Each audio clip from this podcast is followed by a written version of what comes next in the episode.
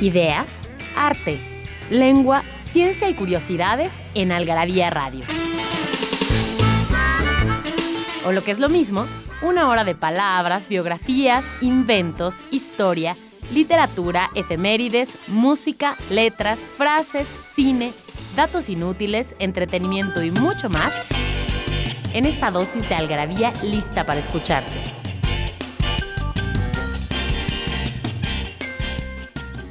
Algarabía Radio. Primero, el principio. Inquipit.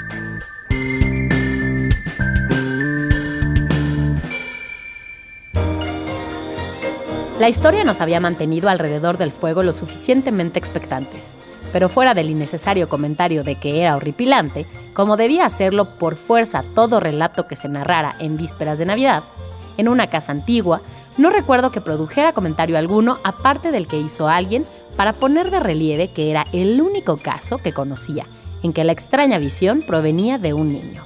Otra vuelta de tuerca, Henry James. Hola, ¿cómo están? Soy Pilar Montes de Oca y les saludo desde Algarabía Radio, este espacio para las ideas, las curiosidades, la ciencia, las palabras, las palabrotas y las palabritas en este último programa de 2014. La verdad es que estamos llenos, llenos de agradecimiento para todas las personas que nos oyen porque pues ha sido un espacio que se ha ido fraguando su propio nicho. Estamos entre los primeros en iTunes y eso nos llena, la verdad, de orgullo y además nos eh, obliga a ser cada vez más acuciosos, más eh, atentos a lo que ustedes quieren oír, atentos a los temas, a las dudas, a los, eh, digamos, cuestionamientos que ustedes tienen como lectores del Garabía y también como radioescuchas o escuchas de este podcast. Y me acompaña en esta ocasión Vanessa Mena. Hola a todos.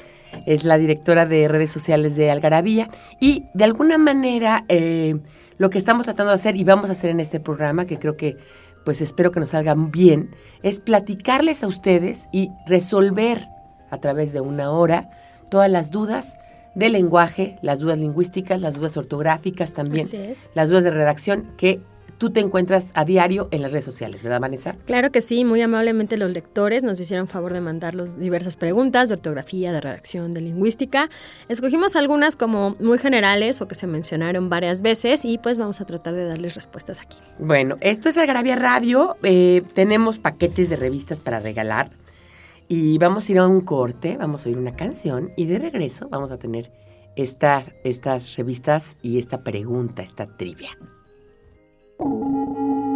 Porque no hay mejor adicción que la adicción a las palabras. Palabrafilia. Ictericia.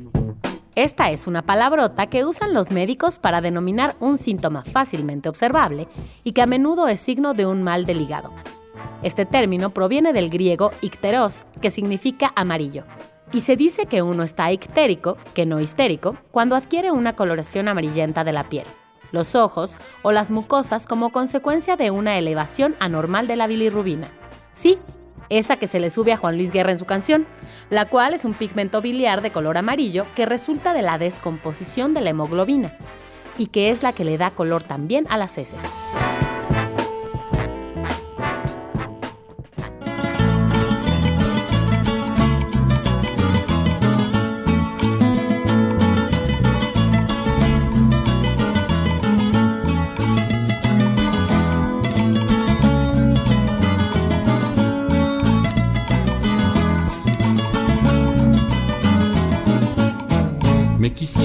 Comer un panecillo con azúcar y canela muy caliente. Me quisiera arrancar hasta los dientes tan solo por tu amor. Me quisiera comer un panecillo con azúcar y canela muy caliente. Me quisiera arrancar hasta los dientes tan solo por tu amor. Por ti, bella Mariana por ti lo puedo todo. El mundo entero si me mandas, te lo pongo de otro modo. El mundo entero si me mandas, te lo pongo de otro modo. Porque yo sé la química, retórica, botánica, botánica, retórica y sistema decimal. Porque yo sé la química, retórica, botánica, botánica, retórica y sistema decimal.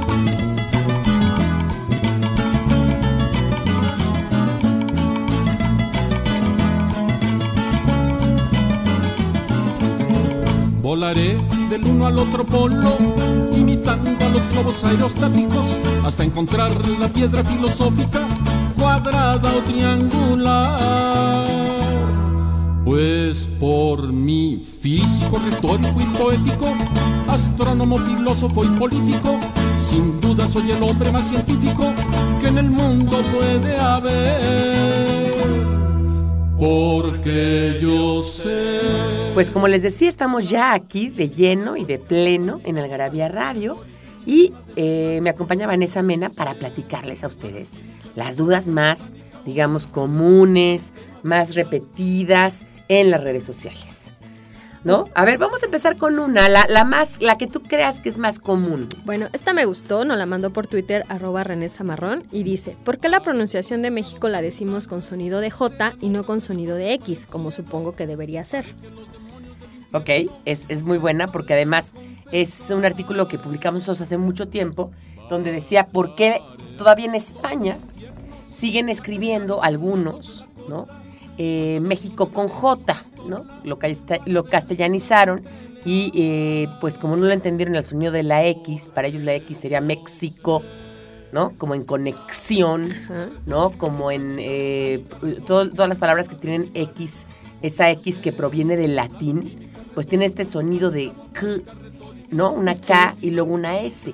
Entonces tú, por ejemplo, en, en conexión o en palabras así, pues encuentras ese sonido y eh, pues los eh, españoles pensaban que pues si tú escribías México, iba a decir México. México. Ajá. ¿Cómo se pronuncia en inglés, justamente? ¿no?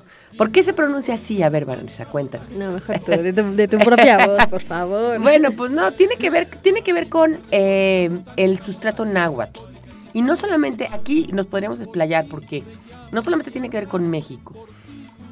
Eh, en un programa estuvimos platicando y seguramente vamos a repetir estos temas de prehispánicos y hablábamos de los mexicas. Los mexicas fueron este pueblo que sale de alguna manera huyendo porque, bueno, justamente los aztecas los tienen dominados. Entonces ellos salen, salen de Aztlán y van en una peregrinación que dura evidentemente muchísimas, muchísimas decenas de años hasta llegar a, hasta Tenochtitlan, que era el lugar, digamos, esperado, donde un águila estaba devorando, ¿no? Este, a una serpiente encima de un opal.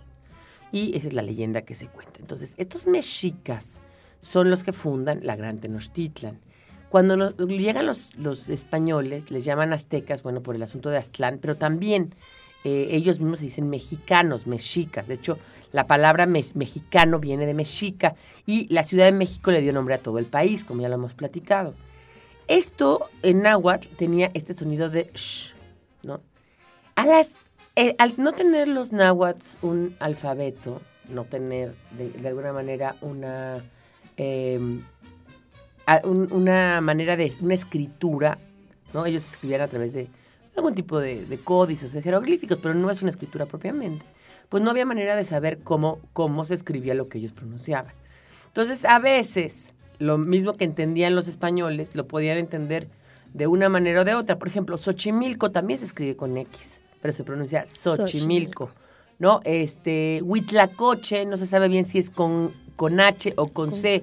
Huitlacoche o Huitlacoche, porque también los españoles pues no le entendían bien cómo se decía o no podían pronunciar esa palabra, ¿no? Es como, por ejemplo, la I del árabe, ¿no? Habibi o Habebe. No, Habibi, Habibi, Habe. Bueno, pues es que es una IE, ni es I, ni es E, es una...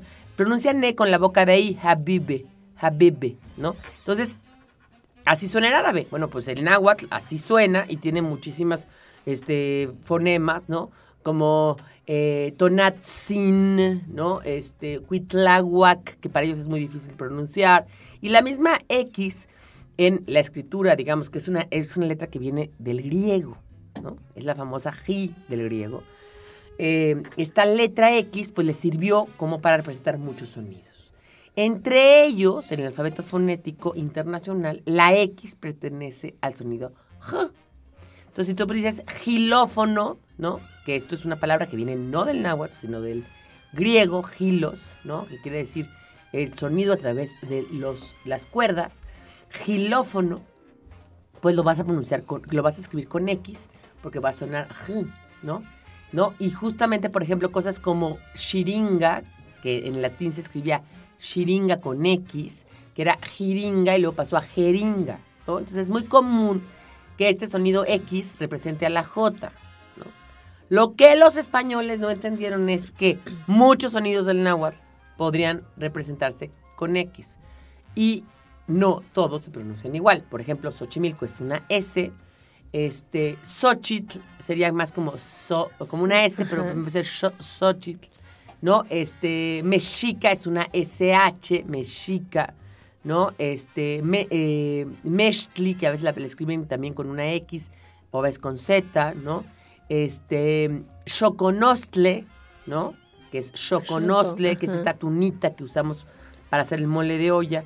Y muchos sonidos tienen esta característica. Entonces, pues no es algo fácil, pero lo que sí es interesante es que los mexicanos hemos hecho un esfuerzo internacional para que nuestro país sea escrito en todas partes del mundo con X. Así es. Incluyendo España, ¿no? Que dicen que los españoles tienen la obligación patriótica de eh, pronunciar mal todas las lenguas, comenzando con la propia.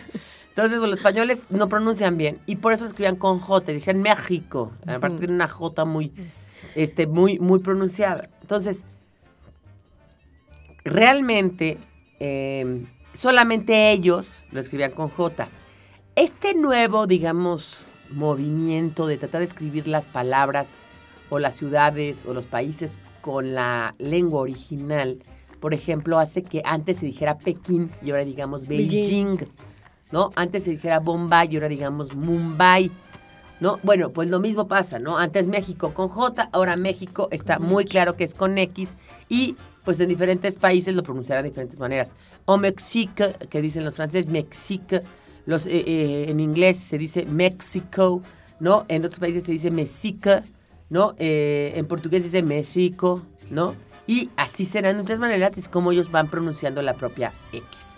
Y bueno, esto es más o menos lo que usted le resuelve o le resuelve a René Zamarrón por qué México se escribe con X. Y vamos a ir un corte y volvemos, vamos a, a escuchar una canción de Soda Stereo y vamos a regresar.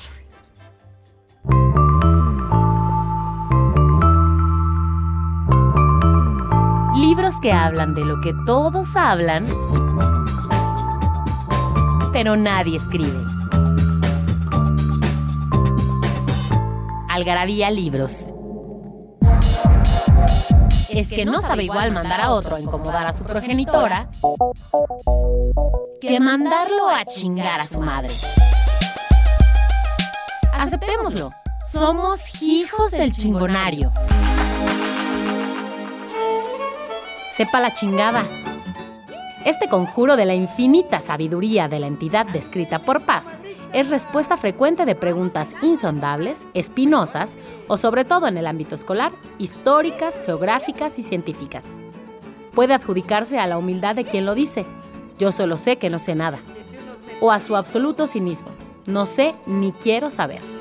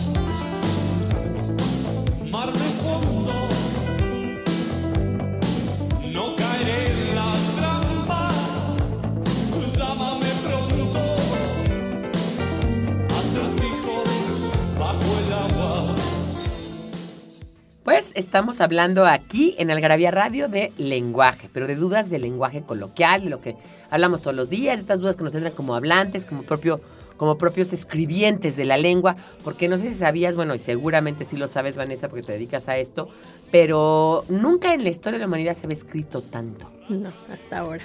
Hasta ahora. Digo, ya no hay caligrafía, cada vez se escribe menos a mano, que, que háganlo, por favor escriban a mano, porque escribir a mano eh, ayuda mucho al- a los hemisferios cerebrales, etcétera, etcétera. Pero nunca en la vida se había escrito tanto como ahora. Entonces es súper interesante. Sí, claro. El, el lenguaje se enriquece día con día de manera extraordinaria. Exactamente. Es maravilloso. Oye, a ver, otra de las dudas. Esta es muy buena. ¿Por qué pelo y no cabello? ¿Hay una diferencia? ¿Se usan Eso, igual? eso es súper interesante porque además, claro, todos tenemos esta duda. eh, hay gente que dice pelo y la corrigen, oye, no, no es pelo, es cabello. cabello. Hay gente que se ha hecho unas teorías eh, que cabello es el de la cabeza porque K le suena a cabeza, Cabeza. ¿no? Eh, hay otras personas que también se han hecho una teoría in- interesante que dice que el pelo eh, tiene que ver con las partes públicas, O con los animales. o, o que el pelo es de animales y cabello. A ver, no, no, a ver. Ojo y muy importante. El cabello es un neologismo. Bueno, no es un neologismo porque, bueno, el cabello ha existido siempre en el español. de- desde el pelo y el cabello nacieron de la misma palabra que es capilum del latín, ¿no? Una fue degenerando capilum, capi, capepe, pelo, y otra fue dejando cabello, cabellum, cabello. Una es más culta, que es la de cabello, era nada más se usaba en contextos muy literarios, ¿no? Tus cabellos rubios, ¿no? Esta mujer de cabellos, ¿no? Tu cabello que, que, que, que Ondea vibra en la, que ondea en la mar y cosas así. Y la- el resto de las personas, el resto de las personas normales decíamos pelo. Pelo. Entonces era, no tiene pelos en la lengua, la peluquería, le tomaron, no tiene un pelo de tonto, le tomaron el pelo, no, este voy a ir a cortarme el, El pelo. pelo, Entonces estas ajá. personas que somos mayores de 40 años, pues seguimos diciendo pelo, porque para nosotros era normal.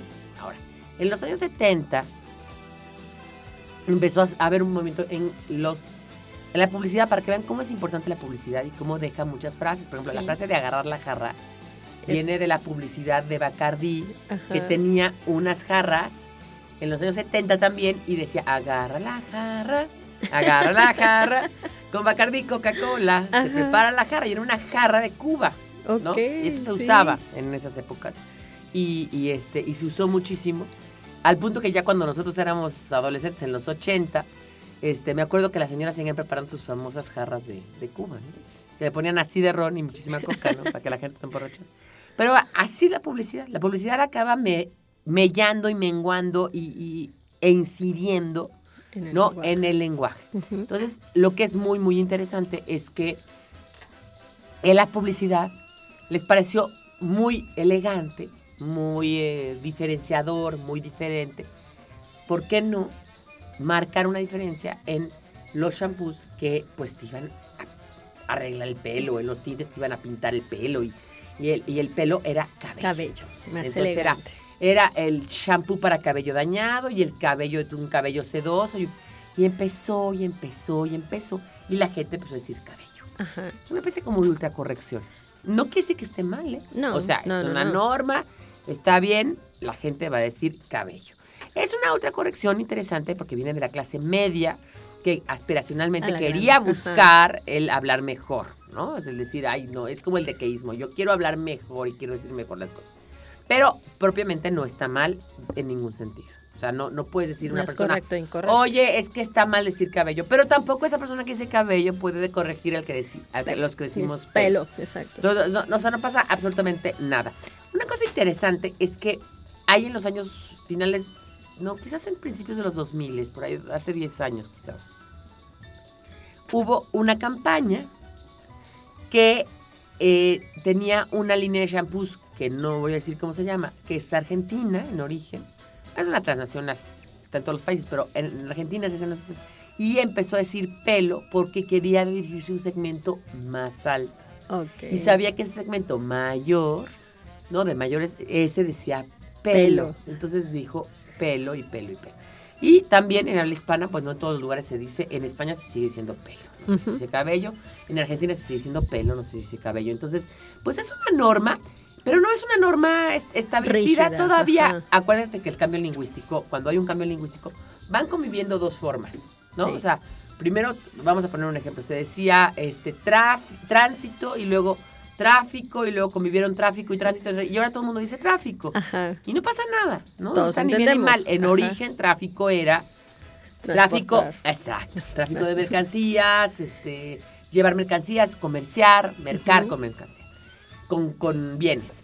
Y, eh, y ahora, digamos, no, tra- tráfico ya equivale al del ajá. inglés porque es un anglicismo, ¿no? Exactamente. Y Teresa, hay otra pregunta de anglicismo, ¿no? Sí, esta es interesante. Más bien nos preguntan si realmente existe el verbo agendar o alguien lo inventó y ahora todos lo usamos, de dónde salió, cómo viene.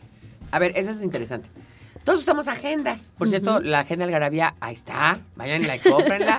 está muy padre. Dice el que le gustó mucho. Y es una agenda que la verdad que es muy útil. Muy útil para las personas. Es una agenda que, que puede servir como libreta, puede servir como diario. Y puede servir como muchísimas otras cosas. Tienes, tienes stickers, tienes, entonces las, los invitamos a que la compren. Este, para este dos- 2015 que ya llega, pues tener todo. Y además está muy portátil, ¿no te pareció Sí, padre? cabe perfecto en la bolsa, la mochila, ¿Tiene en imán? el escritorio. Sí, está se cierra con imán, está muy padre. Bueno, pues resulta que agen- las, agen- las agendas eran una parte, ahora ya no tanto, porque bueno, pues dentro de tu celular o eso tienes agendas, ¿no? Agenda, sí.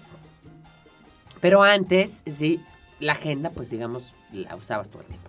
Entonces, resulta que cuando tú dices, oye, voy a escribir en mi agenda una, una, una, Cita. una cita, o voy a calendarizar en mi agenda una cita, no es lo mismo que agendar. Ajá. La lengua en general tiende a ser económica, tiende a ser práctica, tiende a cortar las tiempo, cosas. ¿no? sí. Por ejemplo, el famoso habemos, que supone que no se debería de- decir en, en- en- en no se debió de haber dicho. Y yo hice mi tesis en los años 90, mi tesis de licenciatura la hice sobre eso.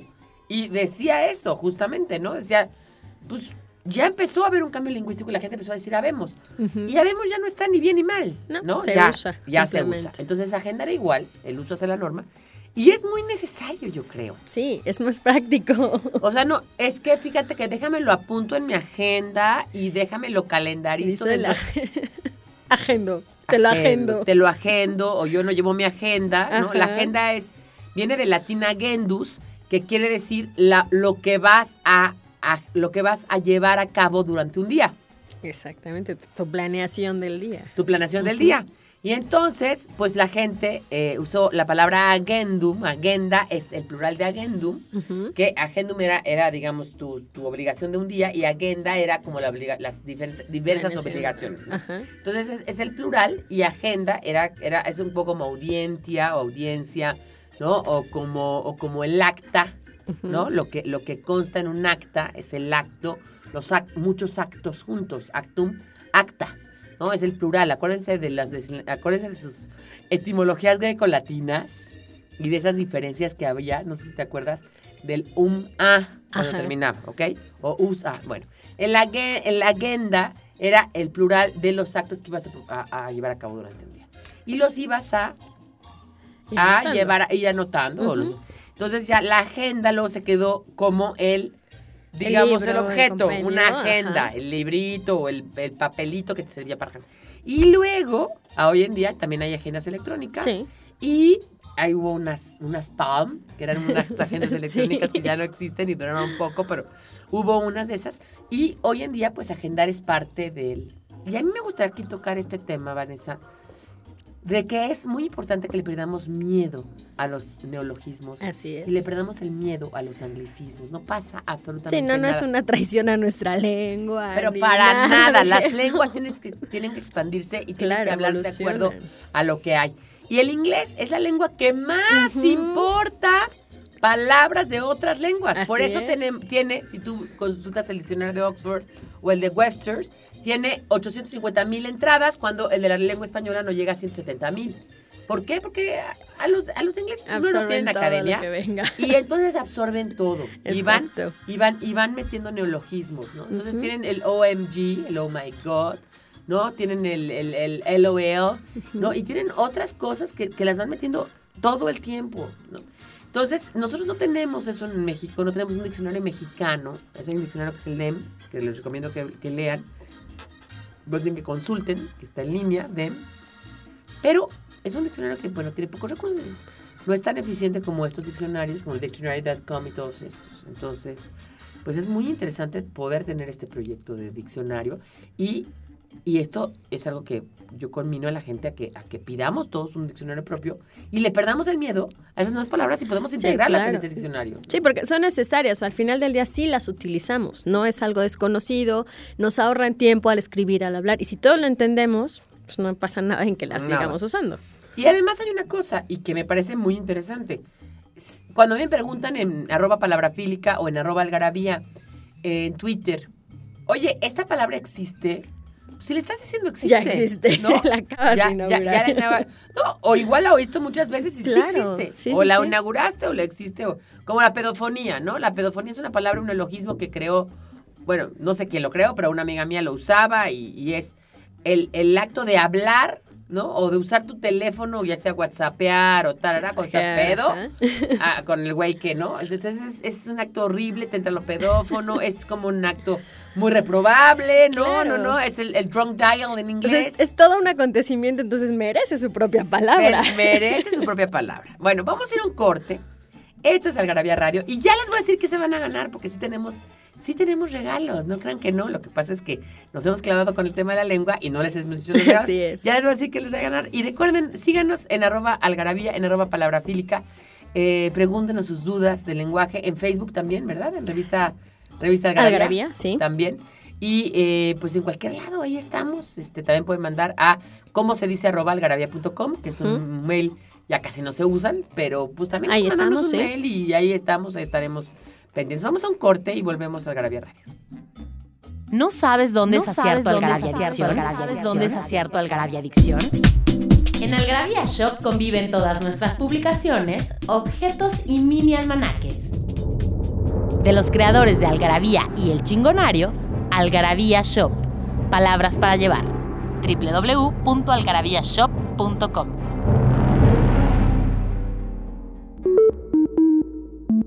En Algarabía Radio queremos saber lo que piensas. Encuéntranos en Twitter como arroba algarabía y en Facebook e Instagram como revista algarabía.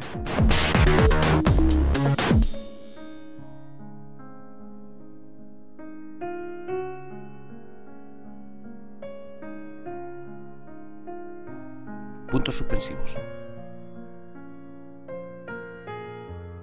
Lo peor del amor cuando termina son las habitaciones ventiladas. El solo de pijamas con sordina. La adrenalina en camas separadas. Lo malo del después son los despojos que embalsaman los pájaros del sueño.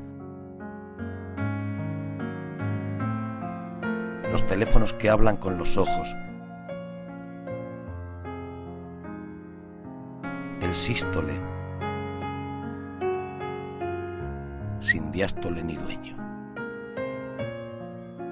Lo más ingrato es encalar la casa, remendar las virtudes veniales condenar a galeras los archivos.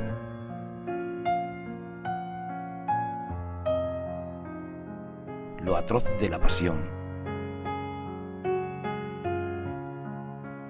es cuando pasa.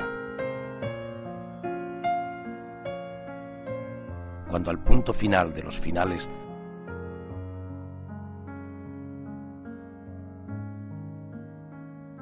no le siguen dos puntos suspensivos.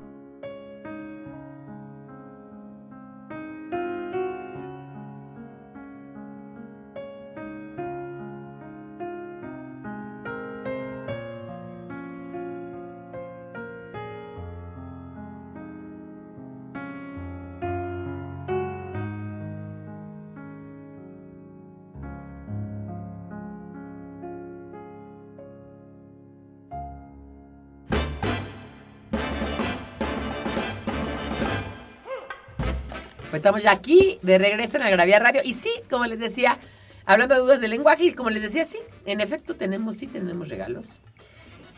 eh, 30 paquetes de tres algarabías Ajá. a las personas que nos respondan a participa.algarabía.com. ¿Qué significa desmenuzar algo restregándolo contra un utensilio designado para ello y así obtener otra consistencia de ese algo? Ese algo, ese alimento generalmente. Exactamente. Ajá. Y además es una duda muy interesante ortográfica también esa Ah, sí, que con, con cuál se escribe, con cuál letra. Es en zona metropolitana, eh, Puebla, Puebla. San Luis Potosí y Querétaro, donde tenemos tienda. Y pronto en Guadalajara, que vamos Ya a tener vamos tienda, ya allá. estamos en esas. Entonces, pronto en Guadalajara y pronto en Monterrey. Entonces, eh, hasta ahorita, pues, zona metropolitana, eh, Guadal este, Puebla, Puebla. Querétaro y San Luis Potosí. Así es. Bueno, esta pregunta nos la mandaron por Twitter también de arroba Ana María San y dice, los sustantivos presidente y juez, por ejemplo, se quedan igual para el género femenino, es decir, se dice la presidente o la presidenta. Es interesante porque, ¿te acuerdas que hubo una polémica en 2012 cuando se lanzó esta candidata del PAN? ¿no? Ah, sí, ajá. Vázquez Mota. Y era Vázquez Mota para presidenta o Josefina para presidenta, o no me acuerdo cómo era, ¿no? Y entonces, em, a ver, a- a- aquí hay dos temas. Uno es un tema propiamente lingüístico. Y la lengua no puede separarse de lo social. El otro sería el tema propiamente Social. social. Y hay que diferenciar lo social de lo lingüístico. Pero también tienen un ente. Es decir, también están de alguna manera, digamos, eh, eh, ligados de tal manera que una cosa conlleva a la otra. ¿No? O sea, decir negro en Estados Unidos tiene un sentido peyorativo. Sí, Las palabras tienen poder y no necesariamente lingüísticamente está mal decir negro. No, es una palabra, palabra, normal, pero, pero está mal. Entonces, bueno, a ver.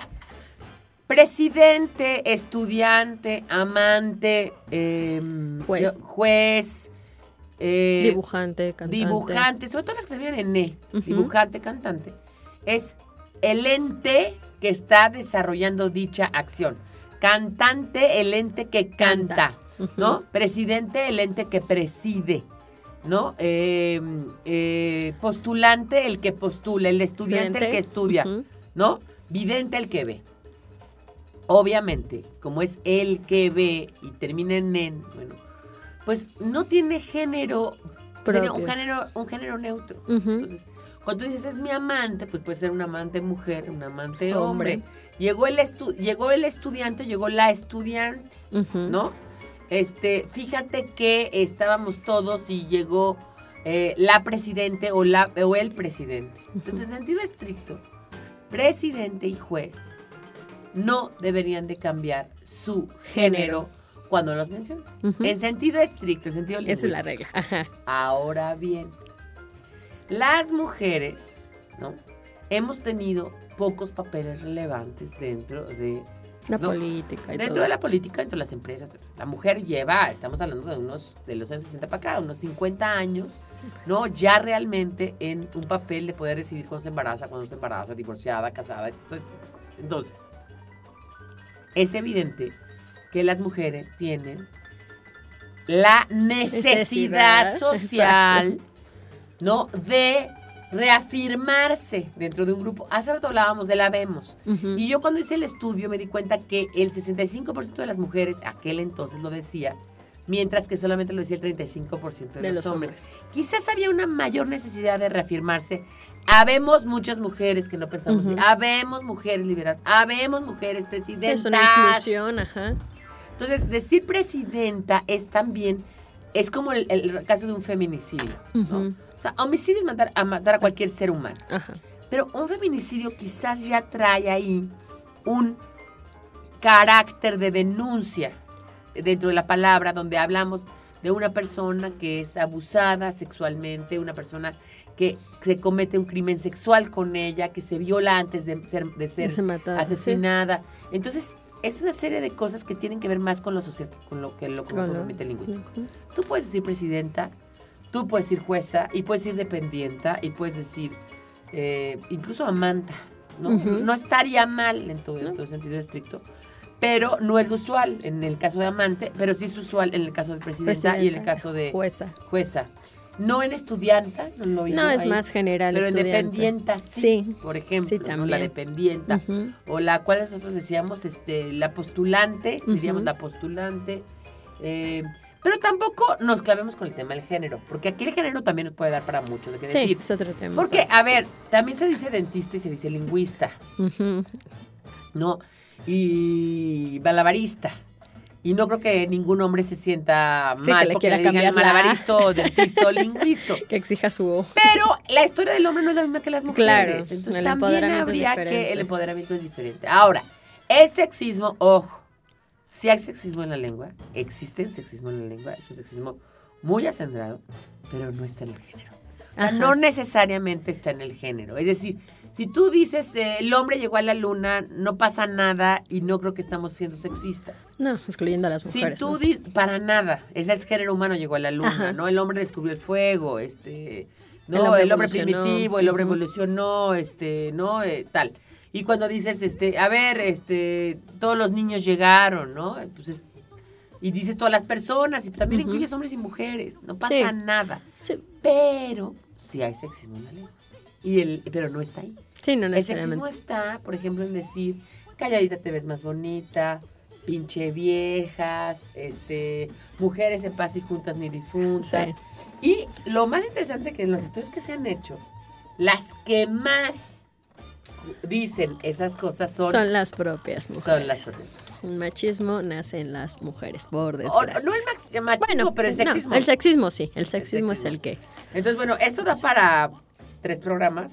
Sí, ¿no? por lo menos. No vamos a hablar ahorita de eso, pero sí daría para tres programas para hablar del sexismo en la lengua, del género. Y además, aquí también vendría al caso hablar de una cosa muy interesante. Hay lenguas, muchas lenguas, que no tienen nada más dos géneros, como es el caso de la nuestra, que tenemos el femenino y el masculino, y hay un neutro ahí, ¿no? Hay lenguas que tienen más de 18 géneros. Imagínate. ¿no? Entonces son las cosas largas, las cosas animadas, los animales que pueden volar, los animales que no, los rastros, los este, las cosas que se pueden comer y son diferentes géneros y se dice de diferente manera. O sea, el género que también es interesante también aclararlo. eh, el género marca un un genus, es decir, una clase de algo. Ujú. Acuérdense, por ejemplo, en el caso Géneros de literarios. géneros literarios, puedes hablar también de la especie y el género, El en el caso, en el caso de la biología. ¿no? Eh, y puedes hablar de, de géneros musicales y de géneros de Entonces es un tipo de algo. Entonces, en muchas lenguas hay muchos tipos de, De cosas. cosas. Ahora, Ujú. en español coinciden femenino y masculino, pero no necesariamente todos tienen que ver con mujer y hombre. La taza no es mujer, No. Ni el micrófono es hombre, aunque tenga forma fálica, el que estoy viendo ahorita. Es ¿no? coincidencia. Porque el iPhone no es hombre, ni tampoco No. el libro es hombre, ni, La ni el jugo es hombre, ni la silla es mujer, ¿no? Eso es muy importante y no tiene nada que ver con el sexo, no confundir. Ahora bien, y esto los va a confundir un poco más, pero apunten. El género, estudios sexuales, el Ajá. sexo, cuando hablas tú de sexos, hablas a nivel biológico, los sexos, por ejemplo, el hombre y la mujer como a nivel biológico, los diferentes sexos, a nivel fisiológico, a nivel médico, a nivel de cuerpo. Cuando hablas de los géneros Género. masculino y femenino en Ujú. nivel social, hablas de géneros eh, culturalmente. Hablas del género femenino culturalmente, de las posturas que ha tomado el género femenino, de la historia, de la sociología, de la psicología del género, de género. Pero eso no Sí, tiene que ver con el género de lingüística. Es otra Por cosa. eso nos acabamos confundiendo. Sí. Porque sí hay estudios de género. Estudios de género es estudiar los diferentes, los, los dos, el masculino y el femenino, desde el punto de vista social. Y el género en la lengua es Otro hay lenguas como el. Girbal que tiene cuatro géneros y uno corresponde a cosas ed- edible things, cosas que se pueden comer, otro corresponde a cosas que se pueden que se pueden este tocar, o sea, hay cosas que se pueden nada más imaginar y son diferentes géneros. Géneros. Tipos, y a el fin de tipo inglés, por ejemplo, en el inglés no hay género en el sustantivo. No. Eso es interesante. Ajá. O sea, es, es the cup, ¿no? The wine, the chair, the table, the juice, the tea, ¿no? The coffee, ¿no? Y no tiene nada que ver No, no es ni el de, ella. ni es ni él ni ella. No hay un género, pero hay en lenguas donde el género va hasta el verbo. O sea, por ejemplo, en hebreo se dice, y a ver si me acuerdo, Ani amatlovet, yo te quiero a ti si soy mujer, pero Ani yoveta, o sea, no me acuerdo bien cómo se dice, si es hombre cambia la forma. De acuerdo que Yo amo si eres hombre, se dice Ajá. diferente a yo amo si es mujer. es mujer. Eso habla de una diferenciación mucho más, Más allá, marcada, más sí. marcada en el género en esas lenguas. Ujú. Y hay otras lenguas donde ni siquiera eso es tan importante.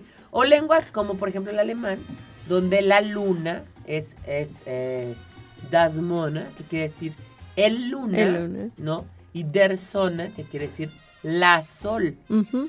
Y nosotros generalmente la luna lo, lo correspondemos con lo Con femenino, femenino y y, el sol con lo masculino. masculino, Pero no necesariamente en todas las lenguas. No. ¿no? Entonces, esto, bueno, esto nos puede dar para mucho. Eh, esto es género y tiene que ver con género, entonces, bueno, pues, y también tiene que ver con lo social, y tiene que ver con la historia de las mujeres, y también tiene que ver con muchísimas otras cosas. Claro, entonces quedaría así, género en cuanto a tipo, género musical, género literario, género de la lengua- dentro de la lengua, dentro de la lengua española. Sí, digamos, sorprendente o curiosamente, corresponden dos géneros que además corresponden al sexo femenino, femenino masculino, pero no en todas las lenguas. Y luego estudios de sexo que tienen O que ver con hombre, sexualidad, mujer, con- con, biología, biología, ajá, hombre, mujer. Y luego hombre, mujer, estudios de género en nivel cultural, Los roles, social, digamos. roles, etc. Historia, exactamente. Bueno, pues vamos a un corte. Esto es Algarabía Radio. Recuerden que nos pueden eh, preguntar sus dudas de lenguaje a cómo se dice arroba algarabía.com o en arroba algarabía o en arroba palabrafílica en el eh, Twitter. Twitter. Eh, vamos a un corte y volvemos. Nos hicimos de palabras y se las pusimos a todo lo que pudimos. Libros, tazas, playeras, tarros, libretas, termos, mandiles, vasos, plumas, portavasos, etiquetas, portatabacos y mucho más.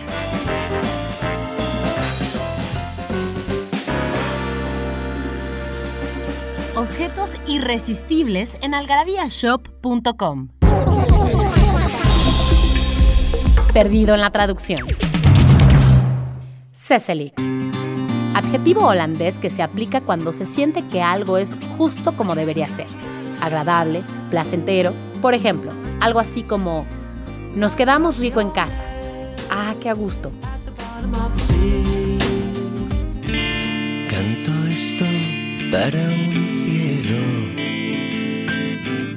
hecho todo de metal. Hoy que el suelo abre a mis pies grietas anchas como el mar. Os querré por la belleza oculta en vuestro interior. Os querré por la salud que adivina.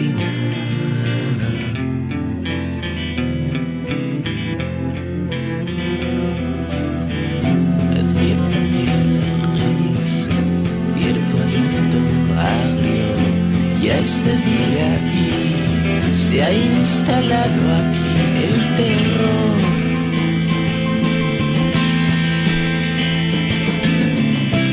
Nadie a quien amar es, nadie a quien dañar, etcétera.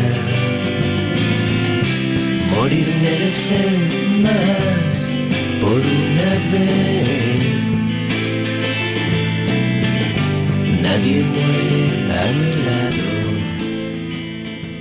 De regreso aquí en el podcast de Algarabía Radio, este espacio que ustedes pueden entrar a través de algarabía.com y entrar ahí, a algarabía.com, a encontrarse una real, real eh, diversidad de cosas interesantes, desde palabras, desde ideas, curiosidades, este, artículos muy interesantes, eh, pues de todo un poco, obviamente todo lo que trae Algarabía está en nuestra, en nuestra web.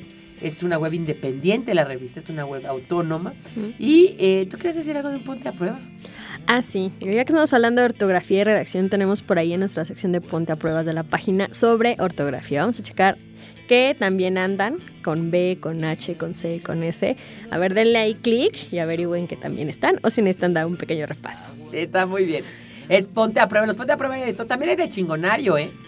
¿Qué tanto saben del ching- de chingar, del verbo chingar? Y si qué tanto, qué tanto saben usarlo bien o no. ¿Qué tan mexicanos ¿Qué tan son? mexicanos son? ¿Qué tanto saben de frases mexicanas? Hay de lo que se imaginen, hasta de posiciones Me sexuales. encanta, me encantan los ponte a prueba. Yo los hago siempre. Bueno, eh, ibas a preguntar alguna otra cosa. Sí, Abraham Castillo nos dice en Facebook, yo pensé que bizarro significaba raro, pero el otro día una maestra dijo que significaba generoso. ¿Cuál es el significado correcto? A ver, bizarro entra al español por, por el francés bizarre. Bueno, por el inglés bizarre, que viene del francés bizarre, que quiere decir raro, extraño, eh, particular. ¿Y se acuerdan del mundo bizarro de Superman? Sí. No, entonces ahí ya hay historia. Pero en origen también entró al español por el italiano bizarrus, que quiere decir elegante, pero no, ¿qué decía ahí? Generoso. Mm, No, más No como una persona.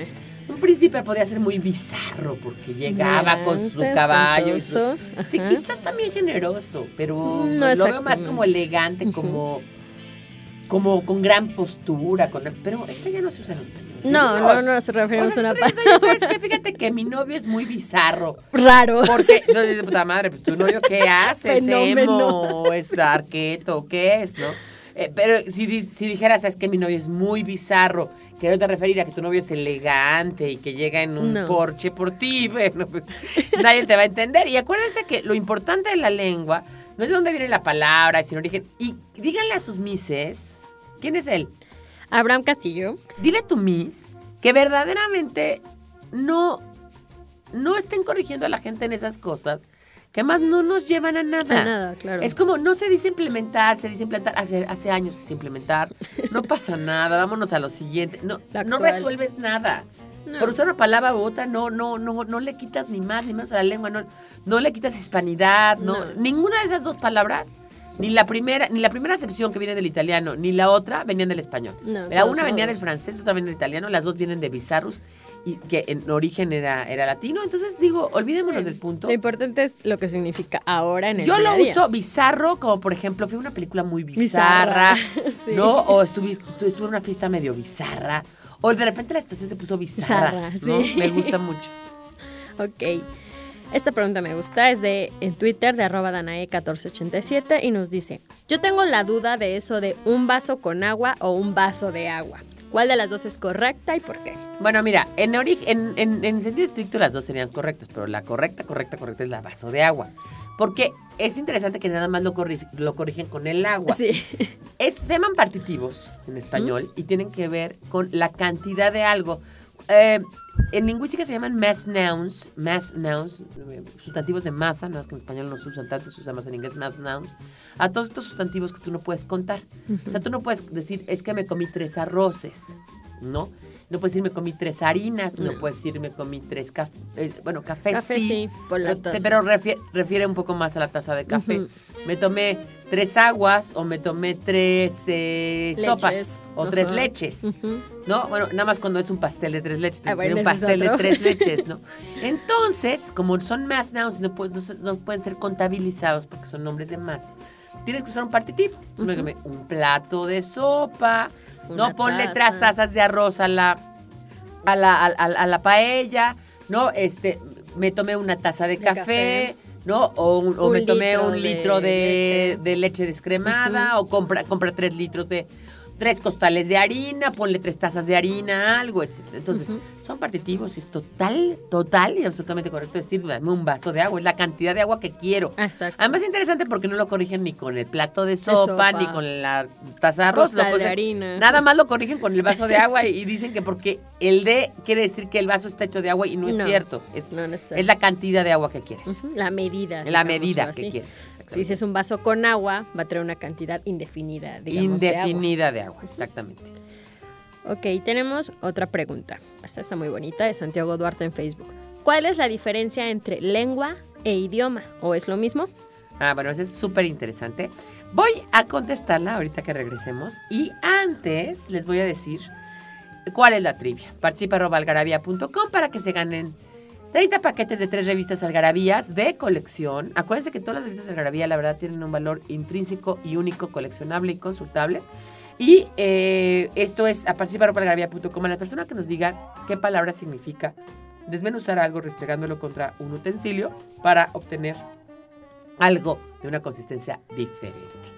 Y bueno, pues vamos a este corte y de regreso ya les contaremos qué, cuál es la diferencia entre, Entre estas lengua dos- e entre lengua e idioma. Nostalgia en pequeñas dosis. Algarabía para recordar.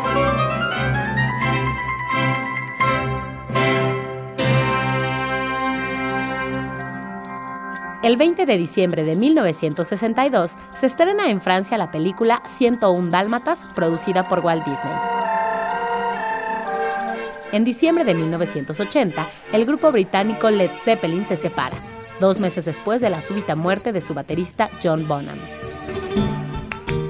El 31 de diciembre de 1936 muere el escritor español Miguel de Unamuno.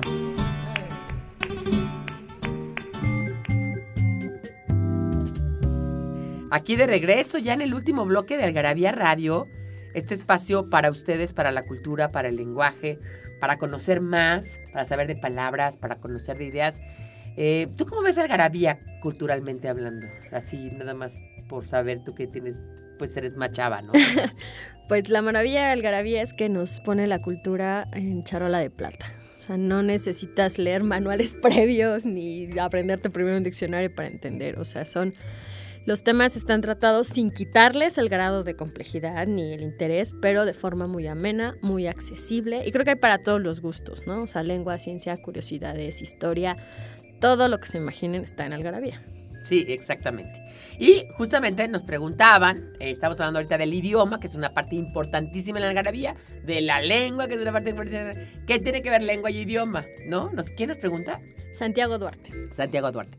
Y yo le quiero decir a Santiago que es exactamente lo mismo. ¿No? Pero eh, no se usa en los mismos contextos. O sea, los lingüistas siempre diríamos lengua. Lengua. O sea, nunca decimos idioma. Y cuando hablas del idioma de las mujeres o del idioma de los, ¿no? El, el- el idioma de, de la poesía o el es como más específico porque viene de ideos, que- Ujú. de, de donde viene idiosincrasia, ¿no? Y donde viene ideología, y que es como lo propio de algo, ¿no? Entonces, cuando dices el idioma de las eh, palomas mensajeras o el idioma, es como un poco más restringido. No tiene que ver más que ver con idiolecto. Y la lengua, pues son las lenguas determinadas. La lengua le puedes llamar a todo el sistema humano de eh, oralidad, ¿no? De esta cosa, de este gran invento que es La el lenguaje, ¿no? La lengua, ¿no? Sería el lenguaje humano, la lengua. Porque hay otros lenguajes. Está el lenguaje matemático, está el lenguaje de señas, está el lenguaje de gráfico, está el Algoritmos. lenguaje algoritmos, Ajá. exactamente. Pero el lenguaje humano, el que nace naturalmente, el que nadie inventó, es la lengua. Ok. Y esa lengua tiene diversas lenguas, ¿no? La lengua española, la lengua Inglesa. ah, el bantú, la lengua totonaca, la lengua inglesa, etc. Ujú. Y eso se llaman también idiomas, en, un, en un Ok. sentido estricto, Ajá. ¿no? Que cada uno tiene su diferente connotación, pero son idiomas como tales. Ahora bien, esos idiomas también se refiere cuando hablamos de idiomas, puedes decir el idioma de las, este, te digo, el idioma, el idioma de la poesía o el idioma que, no, o no entiendo el idioma de las mujeres. Es muy padre. Y dialecto. A ver, es- ahí, ahí viene esta, esta definición y me parece interesante que lo, que lo notes.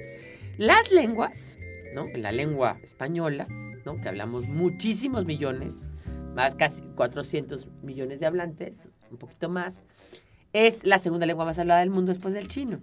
Evidentemente, la forma en que se lleva a cabo la lengua, que se usa prácticamente, es diferente en cada lugar. Esto se llama dialecto.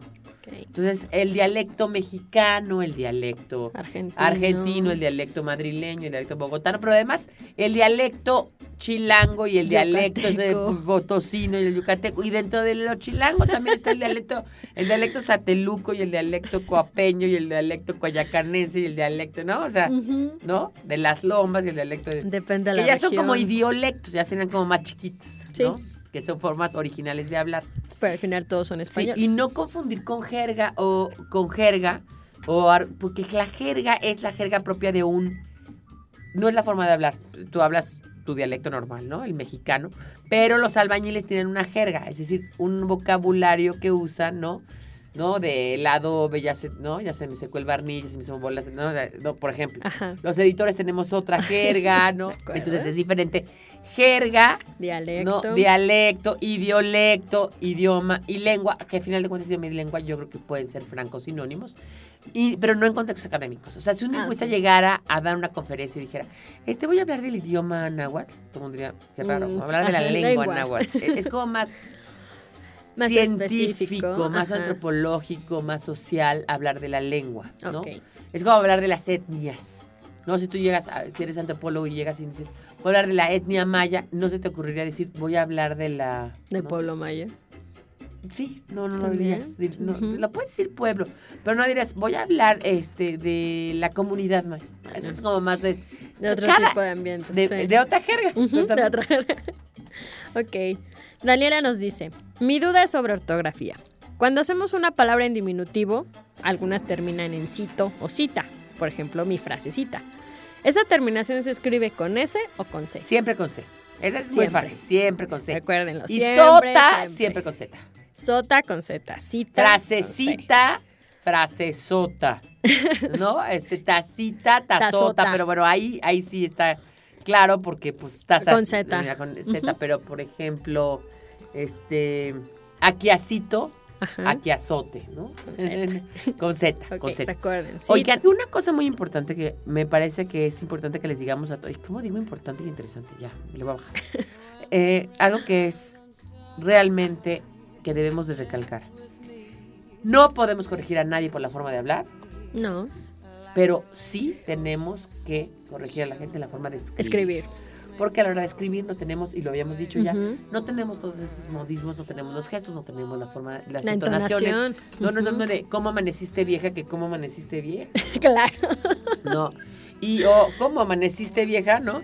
Y, y así, Sí. ¿no? O no, no es lo mismo decir estoy, estoy triste por la pérdida de mi hermana que por la pérdida, Pérdida de mi hermana. hermana. Entonces, es muy importante esto recalcarlo, ya lo hemos dicho muchas veces, pero yo cada vez que me lo preguntan lo vuelvo a decir. Eh, hablen como les dé la gana, pero escriban, Escriban como bien. deben de escribir. Como se debe entender. como se debe de entender. Esto se acabó, mi vida. Tenemos más Tenemos preguntas, pero esto. sí. Está muy interesante. Tenemos, muchas, más preguntas. Eh, interesantes. mándenos a participar.com. También díganos qué palabra significa desmenuzar algo, restregándolo contra algo para obtener algo de otra consistencia. Algo así, ata- algo tan bizarro como eso, pero eso es. Y es, una, es un verbo y un verbo muy interesante porque tiene una duda ortográfica, y Ortográfica. a veces la gente, la mayoría de la gente no lo escribe bien. Y además se pronunciaba diferente. Mis abuelos, que son de algunos lugares de, de España, lo pronunciaban diferente Ajá. con la diferente ortografía. Nos vamos, esto es Agravia Radio. Gracias a Daniel Moral, que estuvo atrás en los controles y que tiene paciencia con nosotros en todos los sentidos. Gracias a Mónica Alfaro, que es la que pues diseña esto y la que está atrás de todo esto. Y nos oímos la próxima. Feliz, feliz, feliz Año año, nuevo. feliz año nuevo. Y pues nos oímos en cualquier momento y en cualquier lugar.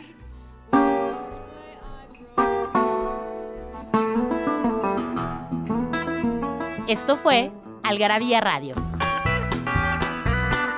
Conocimiento, ingenio y curiosidad en una hora. Porque la cultura no solo está en las bibliotecas, museos y conservatorios. Algarabía Radio.